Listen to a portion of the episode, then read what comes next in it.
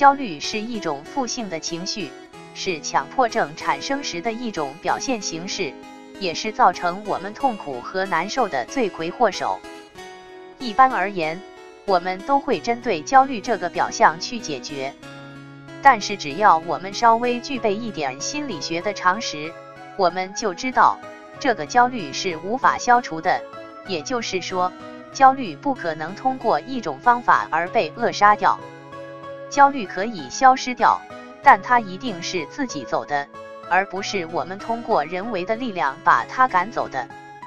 比如说，我们在车站等一辆公共汽车，此时正逢我们要急着赶去上班的时间段。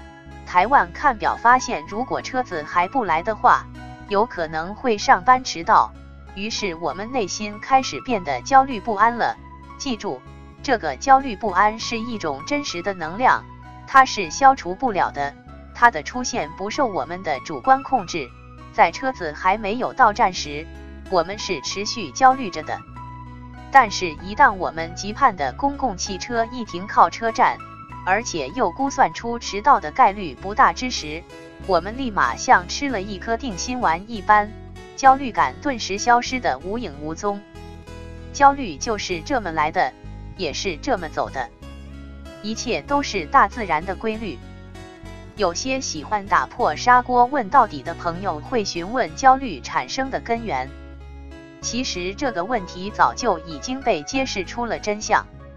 从心理学角度而言，焦虑的原因无外乎两点：一是对死亡的恐惧，二是对性的担忧。如果我们逐步逐步挖掘剖析的话，不难得到这个真理性的结论。举个例子吧，比如说一个有社交方面困惑的白领，他的主诉症状是在职场中遇到自己的顶头上司，会表现得非常紧张不自然。为什么会紧张不自然？是因为害怕在领导面前交谈的时候丢脸出丑。为什么害怕这个呢？那是因为害怕万一表现的不好，饭碗会保不住。害怕饭碗保不住，再推理一步，就是害怕自己会有死亡的危险吗？也就是对于死亡的一种恐惧，是不是说来说去，其焦虑的根源是对于死亡的恐惧？如法炮制，可论证出另外一种焦虑的根源是对于性的担忧。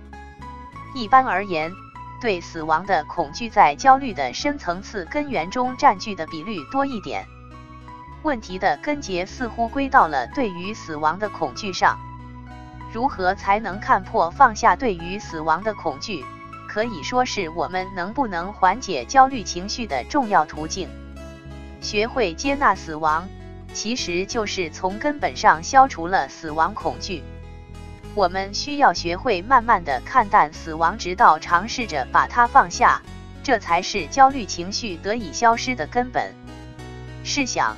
一个人连死亡都不怕了，还有理由怕人世间的恩恩怨怨、是是非非和成败荣辱？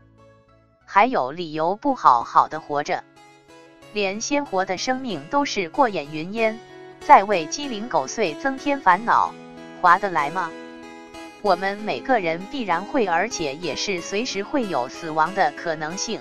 每个人都不敢确保自己明天一定能活着。